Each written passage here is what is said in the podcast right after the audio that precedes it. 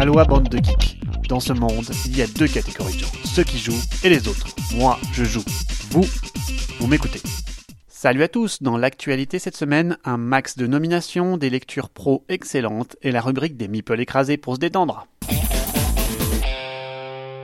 Côté nomination, ce sont les nominés des Origins Awards qui ont été annoncés tout récemment. Ce prix associé au salon éponyme est plutôt reconnu et parmi les multiples nominés, on peut noter une sélection hétéroclite dans ses mécaniques, ses publics et ses profondeurs stratégiques. Dans la catégorie Reine, jeu de l'année sont nominés Blood Rage, le succès planétaire d'Eric Lang et Simon, Ameritrash, baston et majorité, Clank, le deck building qui monte, sorti tout récemment, Cry Havoc, l'améritrage et la sauce polonaise qui a su convaincre la planète ludique, A Feast of Odin, la dernière superproduction d'Uwe Rosenberg, Hidebound, le dernier opus poids moyen de l'auteur, éditeur, illustrateur self-made man Ryan Locat, Mansion of Madness, la version 2 totalement coopérative avec son appli intégré qui a relancé avec ferveur la licence, Sight, l'Eurotrash qui a ébloui par son matériel et emballé ses critiques, Star Wars Rebellion, la grosse boîte pour deux joueurs qui vous plonge dans la saga Star Wars, Terraforming Mars, le gros jeu de terraformation de Mars qui remporte un grand succès, et enfin World's Fair 1893, le jeu familial au joli graphisme. Au vu des représentants, il y a fort à parier que le trash l'emporte. Entre Blood Rage, Cry Havoc et Sight, nous avons pas mal de candidats. A noter que 4 titres sur 10 nominés sont sortis du monde participatif, c'est dire l'importance et la qualité des productions qui passent par là. Les Tester Awards, eux aussi, ont été annoncés. Encore une fois, la catégorie du jeu de l'année regroupe Adrenaline, le FPS sur plateau des checks de CGE, Captain Sonar, le jeu par équipe d'ambiance qui vous place au contrôle d'un sous-marin, Great Western Trail, le gros jeu de vache d'Alexandre Pfister, l'auteur allemand qui monte après son Spiel des Jahres pour Isle of Kyle, Inis, le superbe et agressif jeu de majorité, Mech vs Minions, le succès fulgurant du coop mené par l'éditeur de jeux vidéo Riot Games, et enfin des jeux déjà cités au-dessus, Terraforming Mars, Star Wars Rebellion, Cry Havoc, A Feast of Odin et Sight.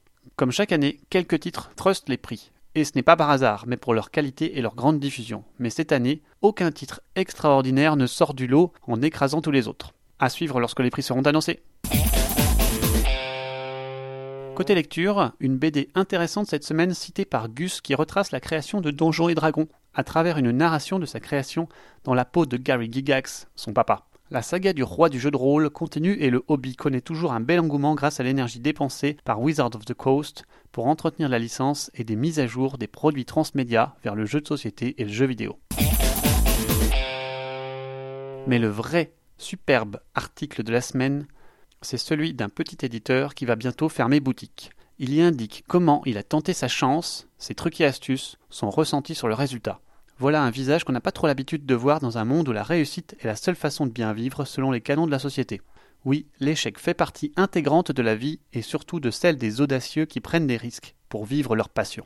L'article est très long, va hyper loin dans les sujets qui fâchent, la rentabilité, la volatilité de la communauté ou la grande difficulté de se placer en boutique face aux mastodontes du marché que sont Asmodée et consorts. Cela stimule l'importance capitale de Kickstarter et des plateformes participatives en général pour une petite maison d'édition non établie n'ayant pas de hit à son actif.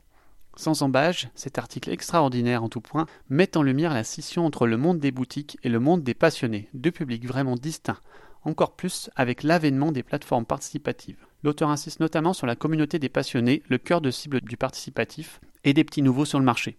Les passionnés, s'ils reçoivent un service après-vente de qualité, sont le garant de la viabilité et de la réputation du petit éditeur. Sa réputation est aussi liée à sa présence sur les salons, un critère essentiel pour réussir. Tous ces sujets ont des coûts plus ou moins élevés en argent et en temps, et le tout, mis bout à bout, fera le succès ou l'échec de l'initiative. À lire d'urgence quand le jeu de société dépeint la société. Cette vidéo réalisée par l'Observatoire des inégalités place des enfants dans une partie de Monopoly où les règles ne sont pas les mêmes pour tous et sont le reflet de la réalité. Une vidéo simple et efficace qui démontre une nouvelle fois que le jeu ne serait rien sans son aspect sociétal. Et si les filles autour de la table ne gagnaient pas 200, mais 150 à chaque tour, illustrant les 23% de différence de salaire entre les hommes et les femmes à poste équivalent, à nombre d'heures équivalent et si certains joueurs commençaient avec un montant d'argent initial différent pour simuler les inégalités des chances?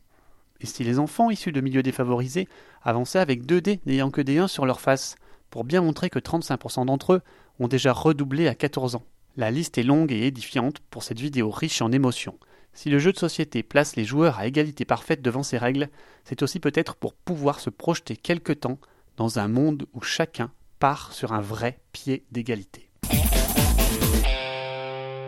Dans la rubrique des meeples écrasés, rubrique beaucoup plus décalée que la précédente, cet article de Brève ludique est plutôt fun.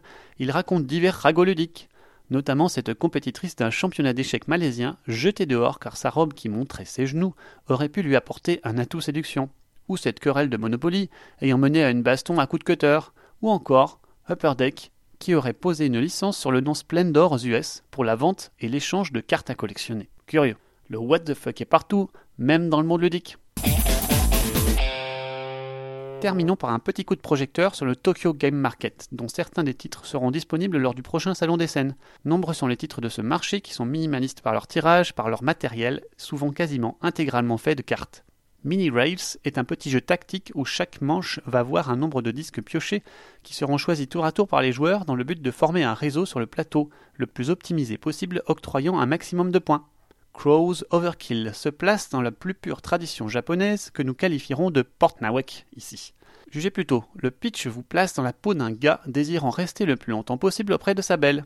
Mais il sait que le corbeau le surveille et que dès qu'il jacassera, il devra partir. Le but du jeu est donc de dérouiller un maximum de corbeaux pour rester le plus longtemps possible.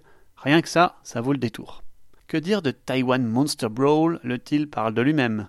Baston à coups de dés, pour désinguer toute cette mythologie orientale dans la joie et la bonne humeur. Allez, c'est terminé pour cette semaine. D'ici là, je vous souhaite de bons jeux et on se retrouve dans deux semaines. À bientôt!